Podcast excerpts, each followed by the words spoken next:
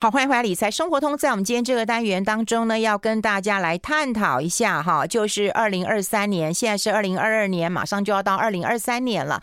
那么二零二三年到底有没有有利可图啊？坦白讲，二零二二年其实是市场非常惨的一年。以台股来讲的话，你看我们今年的高点在一月五号，接下来就一直跌啊，再也没有超越过了哈。那一直跌，跌了一整年了。那当然你要这个占一点便宜啊，呃，尝一点甜头，那当然是非常困难的一件事情，那我们只能寄望怎么样？寄望明年嘛。可是明年会有几个问题啊？明年的问题当然就在于说，哎，这个啊，我们升息，那是不是幅度会稍微放缓一点？好，就不要再那种暴力式升息了。那另外一个问题就是通膨，通膨到底见顶了没有？好，见顶了，那慢慢的，哎，见顶了就会往下走，往下走就是一个好消息了。那这样子的话，那到底我们的投资的钱是要放在股票？放在债券。可以吗？好，可以吗？我们待会就会好好的跟大家来探讨一下。我们现在有同步在啊、直播了哈，不过请大家可能现在都已经看到问题了嘛。有有看到呃直播人大概就知道哈，我旁边没狼啦。如果听广播人，其实如果是我们的听众朋友都已经知道。好，你放心啊，他已经在啊、这个呃飞奔的这个路上了哈。所以啊、大家就就呃这个等一下。不过还是有很多的资讯可以跟大家先来啊、这个讨论一下。的确，通膨呃是这两年最困扰哈全球经济呃最大的问题，甚至还有很多的国家其实是失控的哈。因为大家知道战争的因素，然后也让这石油的价格是飙涨的。那在冬天的话，你说我们现在十七度啊哈，这个十八度，我们都觉得快冷死了。可是现在在呃，欧洲或者在更寒冷的地方的话，这里都已经下雪了哈，都已经下雪了，然后温度很低的，是需要一些供暖的。那供暖的话，当然也会使用到这个石油啦、天然气，所以呢，价格的飙涨对于生活上造成的冲击其实是蛮大的。那除了轻呃冲击之外，还会对经济。好，经济那么造来，呃，造成真的是很大的一个打击。大家都知道，欧洲，欧洲呢就会进入到一个啊、呃，大家认为，哈，这这几年当中非常罕见的一个衰退，哈，是衰退。好，那我们再来看一下啊，就是说，如果升息、升息、升息，升到大概五趴左右的话。啊，五趴左右的话，那应该就会告个段落，也就是在十二月十二号，呃，大概十二号、十三号左右的一个时间，因为我们台湾的时间跟美国时间有点落差，那这个时间就会啊、大概知道哈，有升息不会这么的强烈的猛猛爆性、暴力性的一个升息了。那如果告一个段落之后，其实对于市场。的一个啊、这个回归到正常的轨道，其实是大有帮助的哈，大有帮助的。所以，我们待会就会探探讨几个市场了。第一个当然美国市场，那第二个就呃这个欧洲的市场。这欧洲虽然是在衰退，但也是一个非常重要的市场。那接下来就中国的一个解封，好。这个呃，大家都说单某狼，狼已经来了。好，我们今天就会很开心嘛，哈，就会看到人就会非常非常的开心。特别在这个时候，大家都很关注新的一年该做怎么样的布局。先换一下我们商周集团的总经理朱继忠朱总，朱总好。哎，云芬好，各位听众大家好。全台湾都知道你迟到了。是是是是是是，我知道。我刚才在电梯里已经听到了，帮我宣传。哎，你们电梯真的好厉害。电梯等好久，人潮汹涌。对，我从 B two 要坐到十楼花了五分钟。哎，真的，我相信，我相信。对，而且我们现在电梯大家都站站停，你知道吗？人潮汹涌啊，望啊，望啊，楼啊，哎呦，旺旺楼啊！你这样讲，老板会很开心啊。望楼，不要望望。哦，对对对。哎，我们要跟大家很急啊，因为呃，二零二二年没赚到钱，二零二三年一定要赚到钱。哎。嗯，嗯，这个我觉得，嗯，其实空头也可以赚钱呐。啊，难呐。没有啦，我的意思是说，如果我们还是要回归，我觉得大家应该要去把呃投资的方法，嗯，把它练起来。好，那我最近演讲的时候，我就常常在讲嘛，就是说，如果你今年要赚钱啊，其实用一个最笨的方法就已经赚钱了。嗯，那就是在二零二一年，当大家都说台币会升到二十五块的时候，嗯，你就。把那个长期均线拿出来看一下，嗯，你觉得二十七、二十八就到顶了，于是你就把它在二七、二八的时候，把一部分台股获利了结，嗯，好，获利了结之后呢，转成美金，嗯，然后就放在美元定存，嗯，然后放到今年，你就至少赚十五趴，嗯，有十五趴嘛？哎，呃，你你去算一下嘛，嗯，如果你的台币对美元的汇率从二十八块好了，嗯，涨到今年最高是不是三十二块？你涨四块，嗯，你涨四块的时候，你就赚了十几趴啦，嗯，不是吗？嗯，然后你那时候又适时的把你的台股停利，嗯，那你认为台股那边又不会赔钱，对，对不对？对，所以你如果在去年的高点有把台积电卖掉的，嗯，然后把它放到美金的，嗯，然后再弄来，哎，这不是？所以我觉得这两年。不不是只有今年哦，嗯，我建议大家应该要把你的投资拉回到去年去看，嗯，好，我像我自己，我自己也是贪呐，嗯，对不对？我最我今天早上才在看有一档股票，嗯，哎，去年三百九十六我没卖，嗯，现在还好，它跌到跌到一百多哦，啊，跌这么多啊，跌到一百多，最近又涨回到三百二了，嗯，好，那我今天就在想说，哎，我三百二该卖吗？嗯，对不对？我三百九十六没卖到。其实老实说，一般的投资者不是都这样吗？就是我每一次要卖的时候，我就在想说啊，我为那个更高的，我为什么没卖？对，好，然后那你永远都在这样的，嗯，呃，这样的一个什么摆荡当中，嗯，你永远不会成功的，嗯。I like 好，欢迎回来理财生活通，我是夏云芬，在我旁边的就是商周集团的总经理朱继忠朱总。你刚刚一冲出去，大家都狼嘞狼嘞，赶快发声一下吧。对啊，证证明我这个一分半可以解决很多事。哎，那跟大家探讨一下啦，没有人这个神操作啦，哈，可以这个。所以所以我说我说我们应该把这两年的投资哈拿出来，嗯，整个来做一个检讨，就是说你在高档你有没有纪律停利？对对。那因为你高档有纪律停利，你事实上在低档你才有资金再来持续的加码。那当然。那我想呃很多的，我想你的。这个节目的很多来宾、很多老师都有教大家嘛。那我们在低档的时候，你就是要第一个有勇气，然后纪律的去投资，嗯，然后而且低档应该纪律的加码。你不只要投资，你要定时定额的投资，你同时还要纪律的加码。那问题也来了，如果你去年没有在高档获利，就这样去我就讲这两年最最有名、最最大家应该记忆很深刻。去年因为是一整年都获利很好，嗯，然后而且越涨到后面越疯狂，嗯，所以当疯狂的时候，大家就忘了纪律停利这件事啊，嗯，所以当你没有停利的时候，在今年第一季一开始的时候，大家一定不相信乌二会真的打起来嘛，对，等到真的打起来的时候，你都还有机会跑哦，你还是不想跑，为什么？因为你算一算说啊，我上面没卖，嗯，然后现在谁还来卖？这不是笨蛋吗？嗯，那。到了这个慢慢慢慢，当你相信你想卖的时候，不好意思，你就杀在最低点。嗯，因为你该在你最低点反而更应该加码进场的，你反而杀到最低点。嗯，那 even 是什么？even 是中国。嗯，中国应该是这两年最烂的市场了吧？嗯，那那你想，像我自己，我也有中国的股票，就我也有中国的基金啊。嗯，还有那个基金，那个真的跌叫跌翻了。嗯。跌到要翻天了，我自己都在想啊，我要不要停损啊？要不要出去啊？嗯、可是我就会想到肖老师不是教我们吗？对，对不对？就是说，这只要不停扣，你就可以继续啊。那、嗯、那我是我就不让他停扣了，我就继续啊。嗯，哎、欸，你看最近这两天不是像港股又整个，那你要钱够多了哈。对，所以所以关键是你的第一个资产配置要做好，嗯，你要留到够用的现金，然后同时你又要纪律。那所以老实说，如果你把这两年的投资整个拿出来。一起摊出来看的时候，其实我觉得你才可以完整的看到一个投资的方法。好，那就回到我们今天要谈的主题。那二零二三年你到底要投资什么？嗯，那我觉得现在就是一个最好的一个投资的机会。为什么？因为你看啊，整个年今年都在跌。嗯，那我们应该回过头来看，今年为什么跌？嗯，其实今年跌最重要的一件事就是利率在涨。嗯，利率在涨，哎，利率在涨，不是对大部分定存族是很好的啊。好，那问题来了，你又要定存什么？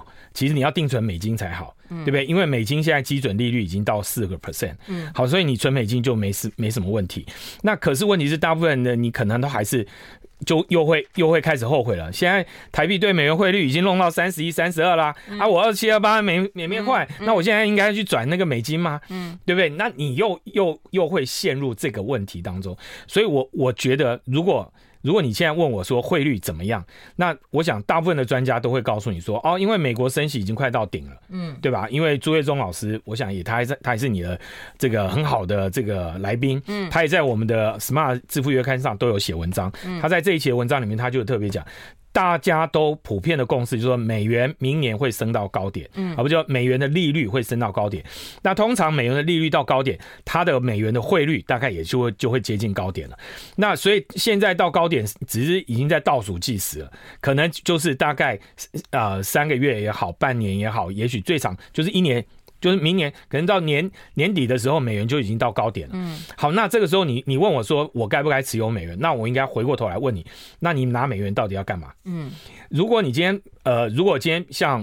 呃，我中午吃饭的一群朋友，那他们都常常在旅游。嗯，那像我就会觉得他们持有美元是正常啊。所以如果今天即使是三十一块，我都觉得他可以去买一点美元。如果他美元部位不高的话，嗯，那但是像我我自己美元已经很高了，我的美元部位可能比我的台币部位还高。哎呦，就是我说现金的部位了。嗯，好，因为我美元，我就我我换了很多美元，因为我的海外投资我全部都用美元在投。嗯，那像我我就觉得，哎、欸，我其实我我不用啊，因为我就是。锁定我的原则就是，我只要看到二字头的台币汇率，我就会去换美元嘛。那所以，我让我的美元就是让它就是一个成本价就是锁住了。那我觉得你应该就是用这种方法去思考，你到底应不应该持有美元。如果没有美元的朋友，如果你还你你是喜欢海外旅游的，那我觉得你真的应该去吃。今今年即使是在现在，你都应该去多少换一点美元。嗯，好，那但是你千万不要换多，因为美元很快就可能会见到高点嘛。嗯，好，那那那你再倒过来讲说，哦，你该不该持有日元去买日币？如果你真的要去日本玩的人，你就花掉了，嗯，你就该根本现在一百五、一百三，你就赶快去换你的日币吧，因为它是在相对的一个低点嘛。好，那所以我觉得用这个逻辑去，第一个先把你的现金。然后你的现金该占你的资产的比例是多少？你先把它算出来。嗯，然后算好了，然后你的紧急预备金啊等等，你都都存好了，都放好了。然后它的币别你把它做好了，那你先做好这件事，然后接下来你再来问自己说：OK，那当我有这些退休的账户，或者我要开始理财了，那我有哪些我希望是稳定收益的？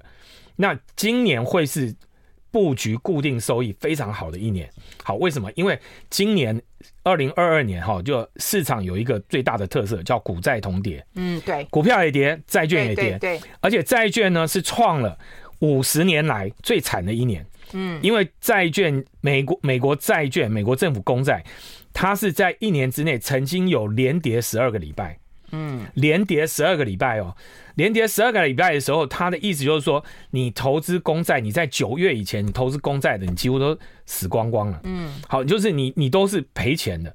那你这个赔钱的状况很重要，就关键指标就是美国十年期公债殖利率。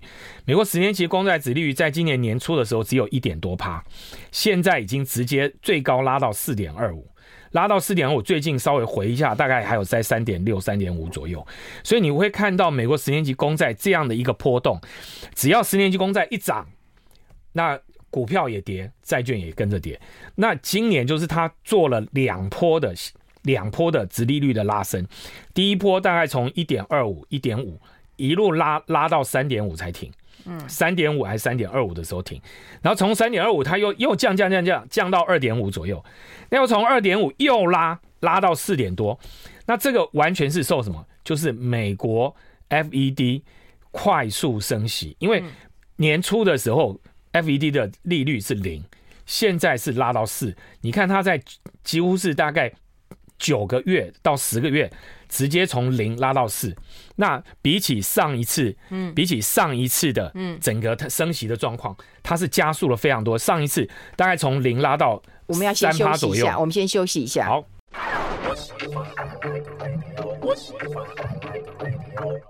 好，我们要持续跟我们朱继宗朱总来聊一聊了哈。刚才讲到，就是说债券在二零二二年惨兮兮，那我想说新的一年了，我们怎么观察可以布局嘛？好，嗯，我们刚才讲到十年期公债殖利率嘛，那十年期公债殖利率这样分两波嗯拉上去的时候，它只要一拉，大概股票也跌，债券也跌。那债券就是我刚才讲是一个跌到跌到翻天的一个局面。可是有一个好处，因为当十年期公债殖利率拉到四点二五的时候，事实上我们的投资级的公司债。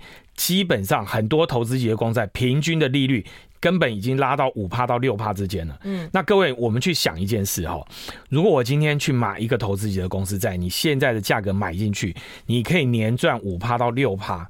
你是不是相对安全？嗯，然后而且投资级公司债哦，它不是一般的，的不是一般的那种高收益债哦，嗯，不是一般那种 CCC 级的公司哦，它是一般的 AAA 级的哦，AA 级的 A 级的公司哦。如果你现在你今天说的是 A 级的公司，就是可能是像什么迪士尼啊这这种公司，那他们的这些公司债有的都已经搞到五趴六趴了。那你现在买进去，所以今年是让各位如果有兴趣的话，你去看一下这个很多的统计数。都告诉你，今年买债券、买固定收益产品的资金大幅的增加。好，如果我没有记错的话，大概前面十个月大概增加了大概超过两千亿美金，就资金都大量的进来这边。嗯，然后你会看到很多的做平衡式基金的或者做债券投资组合的基金经理人，他们都在布局债券。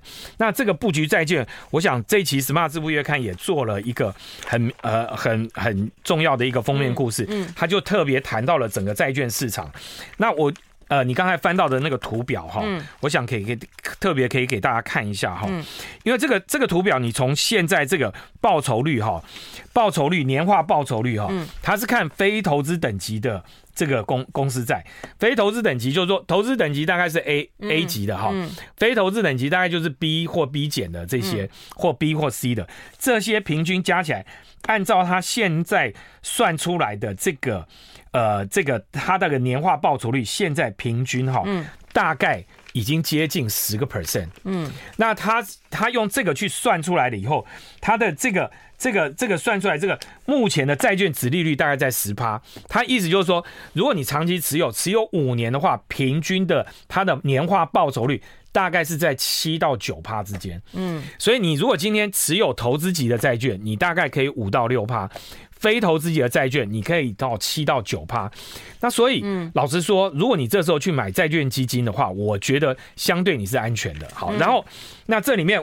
大家就会讲说，非投资级债券可以投资吗？因为大家都觉得，哎，明年不是会有这个经济衰退吗？是啊。那经济衰退就代表很多企业会倒店喽。嗯。那如果经济衰退，企业又倒店，那就是债券最怕就是违约率升高嘛。好，那这边又有一个非常重要的表格，好，这是这个表格。哦。好，这个表格告诉你一件事哈，这个请费荣再帮我们再来看哈。好。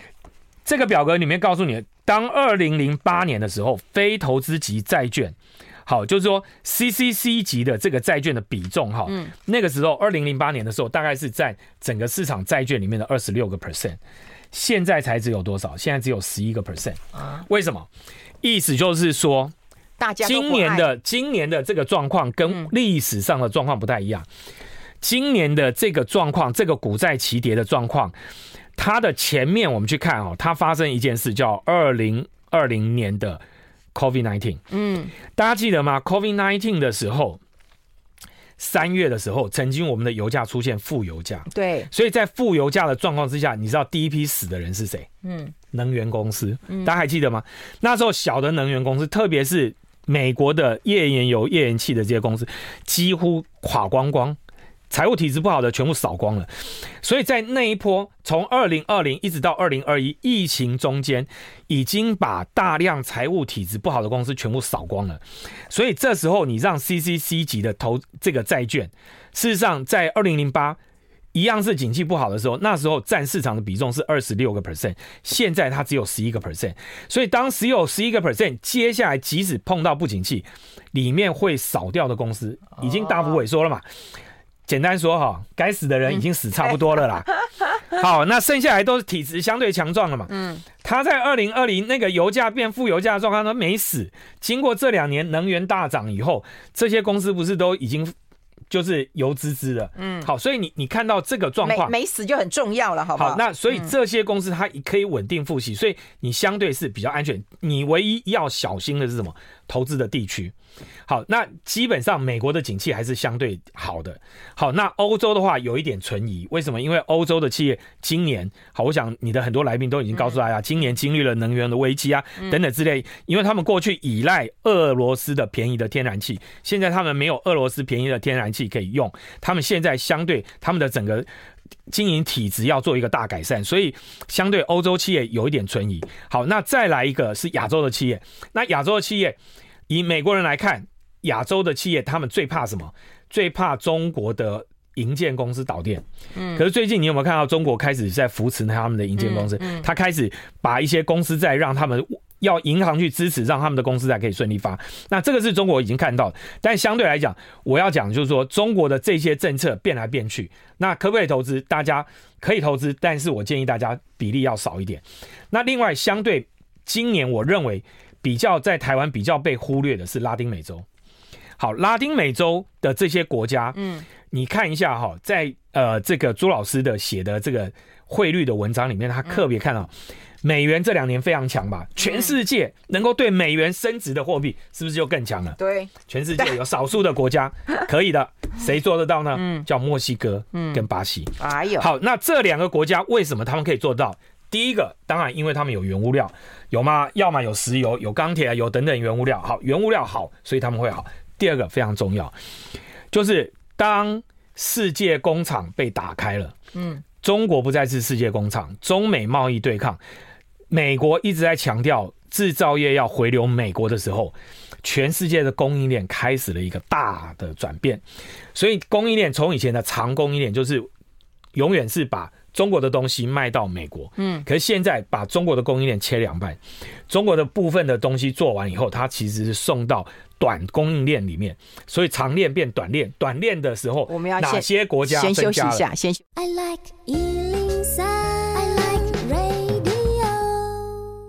你看，立刻吧，哈，立刻呢，你就对，没有三百，他今天就不走了，你知道吗？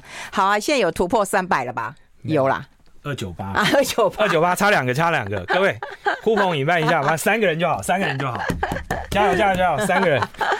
好，我们要谈就是巴西的那个。债券还是就是我我们应该在讲说哈，就是拉丁美洲其实大家可以注意一下。那拉丁美洲就是从长链变短链的这个过程里面，嗯，很多的特别是亚洲的供应商，嗯，会跑到美国的附近去设，这些呃他们的零组件厂。嗯，所以我觉得呃墨西哥还有巴西这两个国家，那特别是墨西哥哈，一般我们在台湾很比较少人去谈到墨西哥，大家对墨西哥的印象都是那个好莱坞电影里面那些。毒贩，对对，对不对？就是那些，哎哎，破三百了。哦，破三百，你好，帅帅帅！你比我还重视。我觉得这个节目，这个节目的同朋友们真好，嗯，对运分真好，对来宾都很好。对，好，我跟你讲，那个墨西哥哦，不是只有毒贩，嗯，好，墨西哥里面还有很多的商人，这些商人是把这些生产厂生产的关键的零组件，可以直接用陆路运输穿过美墨边境就送进美国。嗯，所以这个改变对美国来讲影响非常大，我想对墨西哥来讲也是影响非常大。那这个我觉得大家可以研究一下。好。那所以我们就讲了大概整个地几个地区。那所以呢，如果你今天是非常保守的投资者，我我建议你，你可以投资一些投资级债券。好，就投资级债券，投资级的公司债。那你那你怎么看呢？你就把债券基金拉出来。好，那如果你的资产比较高的，你可以在银行直接买。对。如果如果你今天呃，因为买那个公司债哈，在银行一般的话，我记得如果没错的话，大概。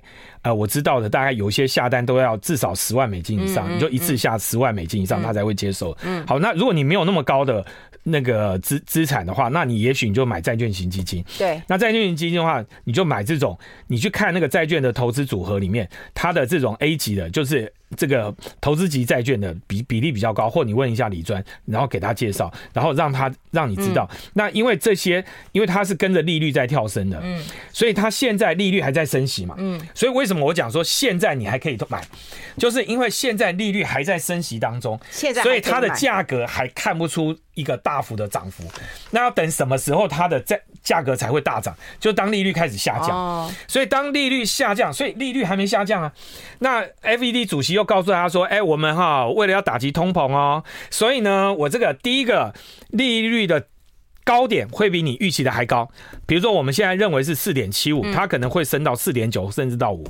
所以只要再跳升到五的时候，哎，价格又会跌一下，又会跌一下，让你有机会买，所以还现在你还可以布局，然后布局到什么时候你开始有获利？所以你应该放一年，放一年以后，等到 FED 说啊，现在我们觉得通货膨胀已经到了一个我们可以接受的水准，我们准备怎么样停止升息，甚至我要引导利率下降，那个时候债券就会出现资本利的。嗯，所以你在现在是等于是这是一个进可攻退可守的产品，所以投资级债券可以买，然后或者你去买一些。CCC 级的债券比较少的，好，就是说你不要买那个太债性不好的公司，好，那。这个它比例少一点的，然后那尽量是美国的，它集中在它投资的都是美国的公司在的，这个我觉得你也可以买。那我觉得这两个都是可以大家给大家参考。那再来一个就是说，当然股票会不会好？我们认为股票还是会好。好，那股票会好，为什么？就是股优于债的原因，就是因为股票市场今年也是跌到了一个相对的低点。那整个景气虽然明年看起来景气是差的，但是相对来讲，今年全世界有一个最重要的。重点是，今年因为美元大涨的关系，所以新兴市场跌得很惨。嗯，那新兴市场里面有没有一些国家会比较好？那事实上，我们就看到亚洲的国家里面，比如说我们最近商业周刊有做的封面故事，我们看到新加坡。你知道，我昨天晚上吃饭的时候，有一个朋友告诉我，他说啊，他看到新加坡的他的新加坡的很多朋友说，他们的员工都不太想工作了啊。为什么你知道吗？嗯，现在在新加坡餐厅里面，你只要认真当跑堂的，年薪是多少？你知道吗？多少？一百五十万台币哦。台币啊！一百五十万台币哦。当然，他们的成本很贵，他们的居住成本等等很贵。可是你就知道，当一个跑堂的年薪都破百万，你就知道说他的那个景气旺到什么程度。好，那这里面新加坡代表的是什么？代表的是印尼。印尼这个国家也在改变，代表的是印度，因为它离印度非常近，所以印度也在改变。所以印尼、印度这个双印这两个国家，它其实也做了很大的变化。所以我觉得，当美元不再升息的时候，当美元开始停止升息，这时候新兴市场的货币它就会有一个喘息的空间。那时候整个新兴市场的股市你就有机会再涨。像我自己，我个人有用我女儿的账户投资印度的基金，像我最近就看了我的印度基金，它今年那档基金。呃，到上个礼拜为止，大概跌十几个，十三趴吧。嗯。可是我的因为是定时定额嘛，我才跌三趴还五趴。嗯。那就表示我的定时定额其实创造了不错的绩效。你还会继续在？对，我就持续的让它定时定额，然后我就等着，如果印度股市真的上来，再有上来，呃我就会纪律的停利。嗯。好，那所以整个我觉得现在是一个布局的蛮好的时间。那最后最后我这样利用的节目，我就讲一下。我我记得我有在节目里面告诉大家说，我有投资以色列一家药厂。嗯，好，这个药厂呢叫 Teva，哈 T E V A，好，那这个药厂我不是教大家去投资它的股票哈，像这样一家学名药药厂，当初我们会投资也是因为巴菲特有投。好，巴菲特有投呢，嗯，结果巴菲特一投呢，投下去以后就头就洗了，你知道，洗一半以后他就大亏。那为什么大亏呢？因为这家公司因为一直想做世界第一，他做了很多蠢事，好，并了很多不该并的东西，结果造成他业绩滑了很多。那我就去买，我不敢买他的股票，我我跟我的朋友我们就去买了他的公司债。那他的公司债一百块发行，我们大概在八十一、八十二块进去买，嗯那最高在今年年初的时候，就去年年底、今年年初，它要涨到九十六块。好，那我我就跟大家讲一个投资逻辑哈，这个公司在它当初的票面利率大概三点一五个 percent，但是如果我们今天到九十六块那时候把它卖掉的话，我等于持有大概两年多，好，我八十二块到九十六块，我又赚了十几趴，对不对？十几趴，快二十趴。好，那这个二十趴我把它反算回来的话，我的平均的年化报酬率，我的这个年的殖利率可以等于超过六个 percent。所以你任何的时候，你就去找一个可以创造六个 percent 的左右的商品。那因为你投资这种东西，你都要比较大部位下去投，所以你就可以稳定的把很多的钱锁在一个部位里面。那像我最近我我们又去看一下这个。这个债券，它最近呢涨到九十六块，又跌回八十一八八十七块。嗯，它最近跌到八十七块。我如果现在在八十七块卖掉，我大概平均的年化就是报收益率大概是在四个四趴。但是我跟我的朋友讨论一下，他这个公司在预计到二零二六年就是 close、嗯、close，他就要一百趴还我，一百趴还我，我的我的我的获利就是六趴。嗯，所以你看啊，我就是闭着眼睛，我什么都不做，我就报到六年之后，我大概有六趴。嗯，那所以各位，你其实可以趁着债券在低档的时候去做一个布局。那这个布局其实可以让你在中长期享受一个稳定的报酬，它不会让你赚到这个。大钱，但是它是一个稳定的收益，嗯、那很适合做退休的理财，那供大家参考、哦。好，非常谢谢朱一中朱总，你看被你一叫，大家都来了，谢谢。三百多，谢谢大家，谢谢，拜拜，拜拜，拜拜，下次见。